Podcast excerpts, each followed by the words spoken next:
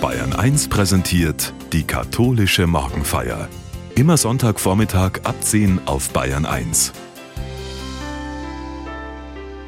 Suchmaschinen sind gefragt. Wir nutzen sie und sie uns. Geht das auch anders? Und was suchst du wirklich? Pfarrer Christian Hartl vom Exerzitienhaus Leitershofen lädt ein, auf eine Entdeckungsreise zu gehen. Nein, damit muss jetzt endlich einmal Schluss sein. Wie oft verlege ich im Lauf einer Woche meine Lesebrille und laufe dann durch die ganze Wohnung und suche hier und suche dort. Ich habe jetzt einen festen Platz bei der Garderobe, wohin ich sie lege, wenn ich sie nicht benutze. Das ist gut. Aber da liegt sie jetzt auch wieder nicht. Beim Handy, nach dem ich auch oft suche, tue ich mich etwas leichter. Wenn ich's partout nicht finde, dann rufe ich meine eigene mobile Nummer über das Festnetz an. Dann irre ich von Zimmer zu Zimmer und hoffe, ein Vibrieren wahrzunehmen. Denn wenn ich mein Handy nicht finde, ist es meistens auch noch auf lautlos gestellt. Müsste ich eine Rankingliste all dessen erstellen, was ich oftmals suche, dann stünde auf Platz 1 die Lesebrille, Platz 2 das Handy, Platz 3 Ach ja, ein Parkplatz. Ja, einen freien Parkplatz in der Stadt, den suche ich auch sehr oft. Denn die Anbindung meines Wohnortes mit dem öffentlichen Nahverkehr ist, na sagen wir mal, suboptimal. Wenn es eilt, fahre ich mit dem Auto in die Stadt und suche und suche und suche nach einem freien Parkplatz. Ja, ich kann wohl sagen, ich bin oft auf der Suche generell. Und da habe ich jetzt das Internet noch gar nicht mitbedacht. Wobei, da finde ich die neuen Möglichkeiten wirklich faszinierend. Was habe ich früher in Lexika nachgeschlagen? Oder Freunde angerufen, die ich für die jeweilige Fragestellung als Experten ansah. Heute gebe ich einen Begriff oder eine ganze Frage in eine digitale Suchmaschine ein. Und schwuppdiwupp ploppen mehrere Antworten auf. Eine kurze, prägnante, eine detaillierte, je nachdem, wie intensiv ich's wissen will. Einfach toll. Und weil das so bequem ist, gebe ich immer häufiger Fragen ein und werde irgendwie immer noch mehr ein neugierig Suchender. Und wenn ich dann doch mit dem öffentlichen Nahverkehr unterwegs bin, dann entdecke ich da so viele Wesensverwandte, denn fast alle sitzen da mit ihren Handys vor Augen und suchen und lesen und scrollen und suchen. Ja, was eigentlich? Was suchen wir denn die ganze Zeit?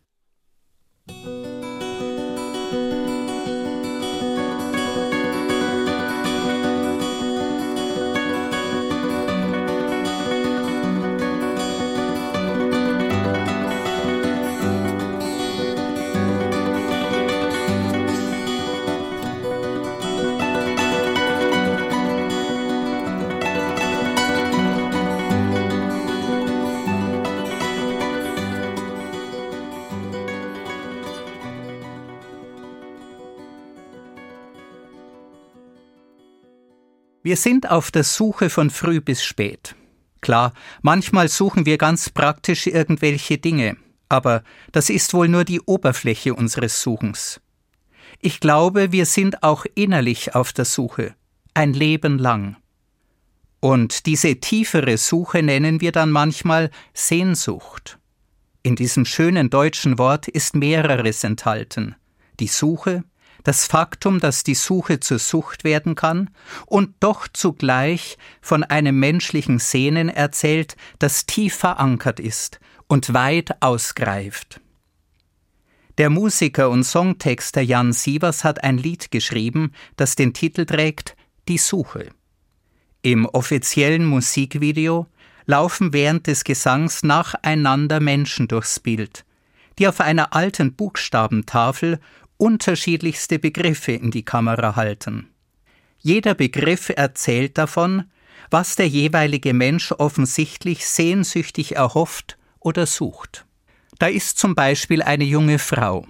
Auf ihrer Tafel steht Suche meinen Weg. Eine andere, die den Betrachter aufgeweckt anblickt, im Gesicht mehrere Piercings, zeigt den Begriff Leidenschaft. Wieder eine andere hat ein Pfeilchen unter dem Auge. Offensichtlich wurde sie geschlagen. Auf ihrer Tafel steht Suche Unabhängigkeit. Ein traurig wirkender Kaminkehrer hält die Tafel mit den Worten Suche neues Glück in die Kamera. Weitere Sehnsüchte, die benannt werden, sind Erfüllung, Comeback, Geborgenheit, Paradies, Abenteuer, Liebe. Vor einem Baby liegt eine Tafel mit dem Schriftzug Suche Zukunft. Eine offenbar trauernde Frau, ganz in Schwarz gekleidet, zeigt die Worte Suche Neuanfang. Ein Mann, der mit einer Hand eine Pistole an seine Schläfe hält, hält in der anderen Hand eine Tafel mit der Aufschrift Suche Ausweg. Weitere Begriffe laufen durchs Bild. Suche Wärme, Identität, Arbeit, Familie, Heimat und vieles mehr. Gegen Ende zeigt eine Jugendliche die Aufschrift Suche mich. Besonders nachdenklich hat mich aber Folgendes gestimmt. Während diese unterschiedlichsten Sehnsüchte filmisch vor Augen geführt werden, singt Jan Sievers von einem Du. Er singt sein Lied, das den Titel trägt Die Suche, und richtet sich an ein menschliches Gegenüber. Er spricht zu einem Menschen, der ihn über alles liebt, der ihn begleitet, der mit ihm streitet und der ihm vergibt, von einem Menschen, der ihn besser zu verstehen weiß als er sich selbst. Nach diesem wohltuenden Gegenüber ist er auf der Suche.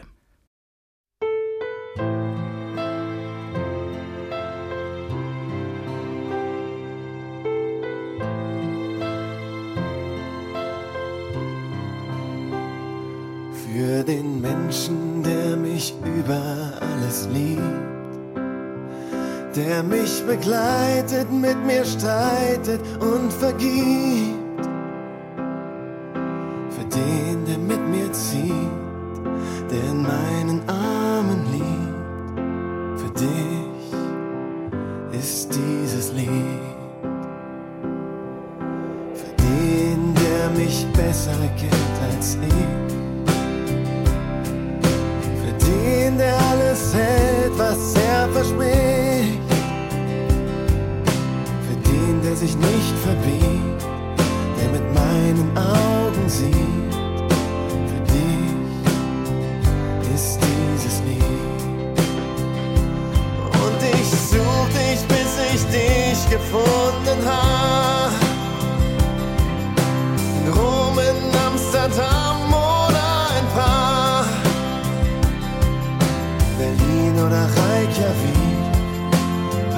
Paris oder Mosambik. Ich weiß, dass es nicht geht. Von suchenden Menschen erzählt auch das Evangelium des heutigen Sonntags. Wir werden mitgenommen an den Beginn des Johannesevangeliums, wobei begonnen hat der Verfasser sein Evangelium ja mit dem berühmten Johannesprolog. Im Anfang war das Wort, und das Wort war bei Gott, und das Wort war Gott. Das ist Weltliteratur, wird oft zitiert. Und es ist tiefsinnige Theologie. Denn in diesen ersten Worten des Evangeliums klingen die ersten Worte des ersten Buches der Bibel an. Im Anfang schuf Gott Himmel und Erde. Zweimal also im Anfang. Das bedeutet, mit Jesus hat Gott noch einmal einen ganz neuen Anfang gesetzt. Davon ist der Evangelist überzeugt. Dann aber erzählt er von Johannes, der der Täufer genannt wird. Er hält sich in der Wüste auf und predigt, dass sich der Messias Gottes bereits, unscheinbar wie ein Lamm, unter die Menschen gemischt hat. Dann aber heißt es Am Tag darauf stand Johannes wieder dort, und zwei seiner Jünger standen bei ihm. Als Jesus vorüberging, richtete Johannes seinen Blick auf ihn und sagte Seht, das Lamm Gottes. Die beiden Jünger hörten, was er sagte, und folgten Jesus. Jesus aber wandte sich um, und als er sah, dass sie ihm folgten, sagte er zu ihnen Was sucht ihr? Sie sagten zu ihm, Rabbi, das heißt übersetzt Meister, wo wohnst du?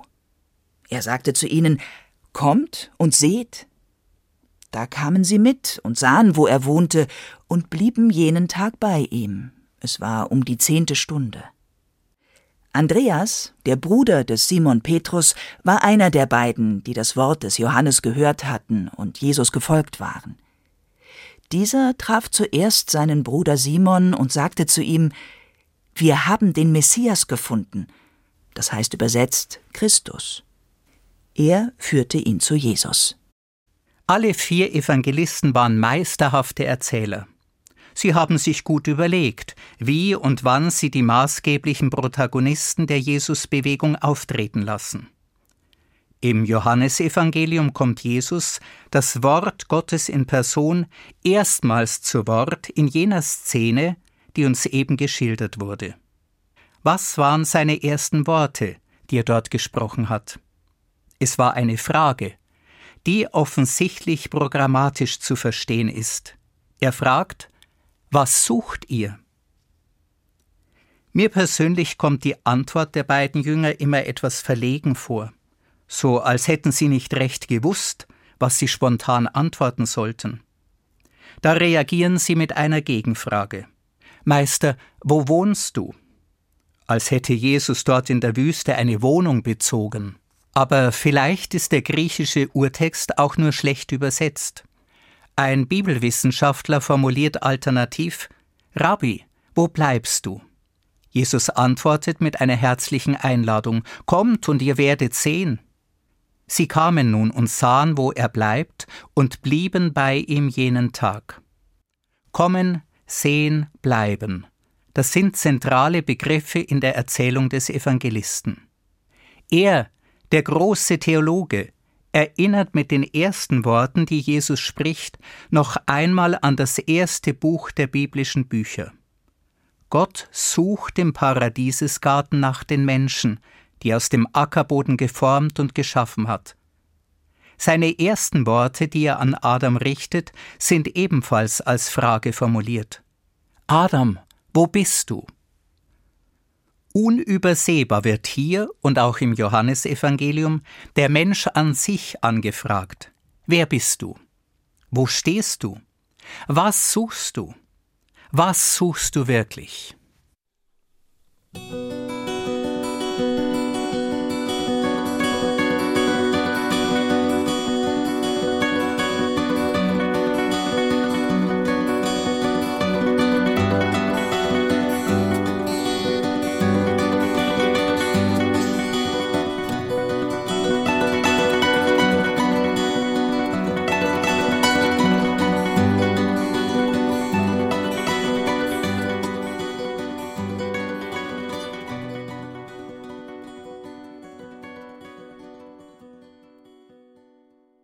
Was suchen Menschen, wenn sie spirituell auf der Suche sind? Dieser Frage ist die Kulturanthropologin Ariane Martin vor einigen Jahren in einer wissenschaftlichen Studie nachgegangen. Sie ist spezialisiert auf Religions- und Bewusstseinsforschung. Sie formuliert die interessante These, dass es sieben Spielarten des Spirituellen gebe. Mit anderen Worten, dass wir Menschen sehr unterschiedliches ersehnen, wenn wir von spiritueller Suche sprechen. Ariane Martin sagt, Menschen sind spirituell auf der Suche und meinen eigentlich eine Reise zu sich selbst. Sie wollen sich selbst besser verstehen und mit sich selbst besser in Einklang sein. Wer kennt diese Sehnsucht nicht? Ich bin oft so außer mir, hektisch hin und her getrieben. Ich sehne mich nach Entspannung und Stille nach Selbstwahrnehmung und nach Einfachheit. Und ich möchte nicht Rollen spielen und Erwartungen anderer erfüllen, sondern ich selbst sein. Die Reise zu sich selbst nimmt diese Sehnsüchte ernst, so Ariane Martin. Eine zweite spirituelle Sehnsucht ist ihr zufolge die nach Verzauberung. Hier geht es um das Staunen. Wir bewegen uns im Alltag oft so sehr an der Oberfläche des Daseins. Aber wir ahnen, Es gibt da eine Wirklichkeit hinter der Wirklichkeit. Wir sind umgeben von einer wundervollen Welt. Wir können faszinierende Abenteuer erleben. Das Leben ist schön, Kunst und Ästhetik sprechen davon. Und manch einer streckt sich gar nach Übersinnlichem oder nach magischen Phänomenen aus. Dann gibt es drittens die Sehnsucht nach Heilung. Wir wollen gesund leben oder gesund werden. Wir wollen uns vervollkommnen, körperlich und seelisch. Ein vierter Aspekt spiritueller Sehnsucht ist der nach Festigkeit. Menschen suchen deshalb Lebenshilfe, Beratung durch einen Coach oder eine geistliche Begleitung. Aber auch gleichbleibende Rituale können Halt und Verlässlichkeit geben. Auch die Sehnsucht nach eindeutigen und klar zu benennenden Wahrheiten ist bei manchen Menschen stark ausgeprägt. Fünftens Viele Menschen sehnen sich in einer Gesellschaft, die immer individueller und anonymer wird, nach Gemeinschaft. Viele fühlen sich allein in der Fremde, als Solisten oder gar als Solitäre und hoffen auf Verbundenheit und Vernetzung mit anderen. Gemeinsam verbrachte Zeit und Gemeinschaftsprojekte vermitteln ein Gefühl der Zusammengehörigkeit und oft auch einer spirituellen Beheimatung. Ein immer stärker zu beobachtender Trend ist sechstens die von Ariane Martin so bezeichnete Reise ins Weite. Pilgern ist gefragt, unterwegs sein in andere Lebenswelten. Manche Menschen machen sich auch virtuell auf den Weg in die Weiten des Cyberkosmos. Oder sie sehnen sich nach Mystik und spiritueller Transzendenzerfahrung. Schließlich bleibt noch siebtens die Sehnsucht nach einem guten Weltverhältnis. Menschen suchen eine Erfüllung in sozialem oder politischem Engagement. Sie haben Visionen von einer neuen, besseren Welt. Oder aber sie wenden den Blick zurück in die gute alte Zeit von Anno dazumal, wo noch alles in Ordnung schien. Diese lange Auflistung von Ariane Martin hat mir gezeigt, wie vielfältig und unterschiedlich akzentuiert all das ist, was Menschen spirituell suchen. Jeder Mensch nun ist eingeladen, den je eigenen Weg zu gehen. Ich finde es gut, dass es in unseren Kirchen und in unserer Gesellschaft die unterschiedlichsten spirituellen Angebote gibt. Nur eines scheint mir ein unverzichtbares Gütesiegel zu sein, dass die Angebote das Herz weit machen und nicht eng, dass sie Menschen in die Freiheit führen und nicht in Abhängigkeiten, dass sie Freude wecken und nicht Ängste befördern.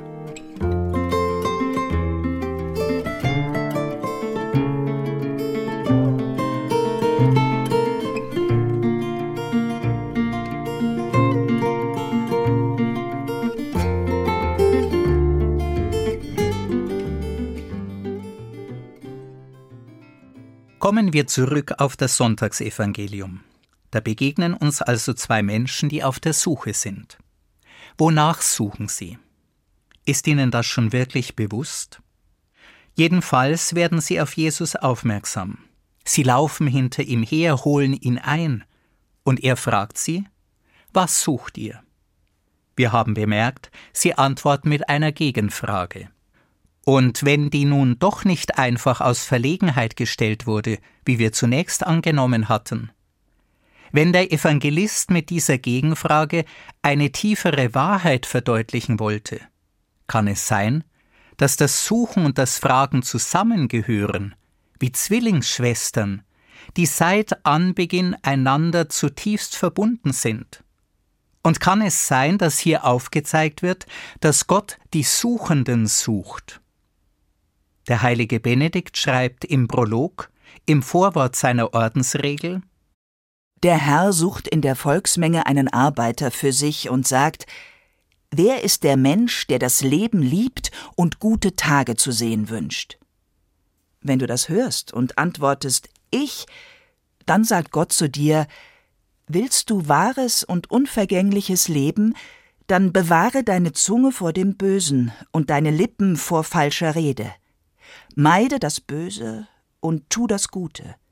Suche Frieden und jage ihm nach. Im Kapitel 58 schreibt Benedikt über die Aufnahme ins Kloster.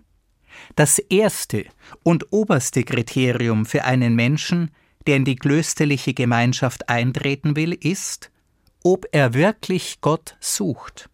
Interessant. Kriterium ist nicht, dass er Gott gefunden hat, sondern dass er nach ihm sucht und offensichtlich ein Suchender bleibt. Das Johannesevangelium erzählt uns heute von der Berufung der beiden ersten Schüler Jesu. Dann aber beginnt ein gemeinsamer Weg, der Weg der Nachfolge Jesu, der Weg in seiner Schule. Die Jünger lernen zu fragen und zu suchen und zu staunen und wieder nachzufragen. Mit anderen Worten, in dieser Schule des Rabbiners aus Nazareth kommen diese beiden und alle, die Jesus später kennenlernen, an kein Ende. Gregor von Nyssa, ein bedeutender Theologe und Bischof im vierten Jahrhundert, hat das folgende Plädoyer für die Gottsuche formuliert. Gott finden ist das immerwährende Suchen selbst. Denn nicht ist das Suchen das eine und das Finden das andere, sondern der Gewinn des Suchens ist das Suchen selbst. Der Gewinn des Suchens ist das Suchen selbst. Irgendwie finde ich das entlastend.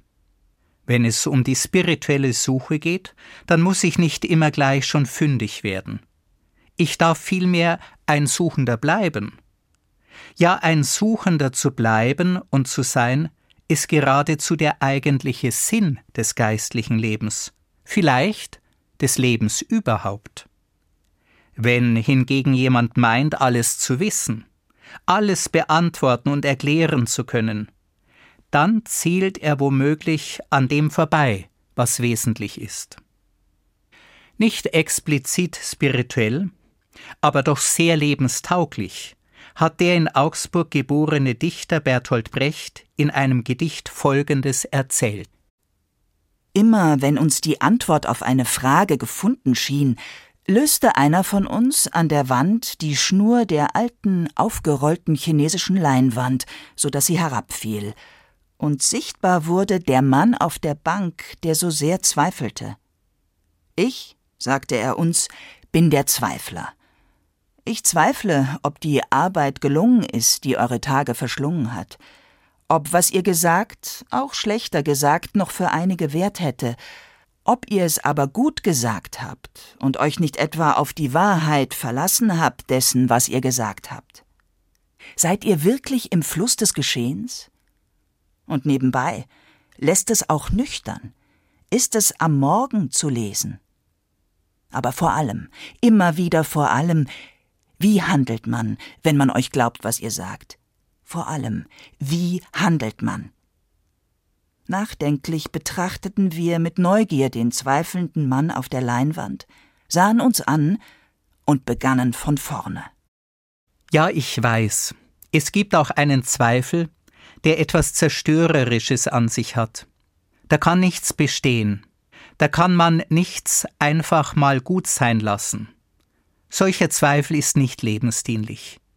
Aber es gibt eben auch das Gegenteil. Bertolt Brecht hat davon gewusst. Es gibt eine ungesunde Selbstsicherheit, eine unsympathische Selbstzufriedenheit, ein vorschnelles Ausäpfelarmen. Vielleicht ist ja der Zweifel der kleine Bruder unserer Zwillingsschwestern Suchen und Fragen.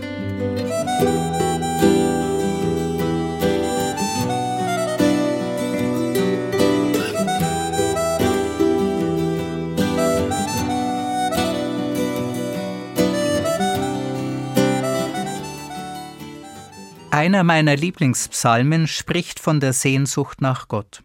Er ist von einem Menschen formuliert, der tiefe Glaubenskraft besaß und doch ein Suchender blieb. Er ermutigt mich, dass ich mit meiner Gottsuche ein Leben lang nicht zu Ende kommen brauche oder sollte. Mit Psalm 63 darf ich abschließend beten Gott, du mein Gott, dich suche ich. Meine Seele dürstet nach dir. Nach dir schmachtet mein Leib, wie dürres, lechzendes Land ohne Wasser. Darum halte ich Ausschau nach dir im Heiligtum, um deine Macht und Herrlichkeit zu sehen. Denn deine Huld ist besser als das Leben. Meine Seele hängt an dir. Deine rechte Hand hält mich fest.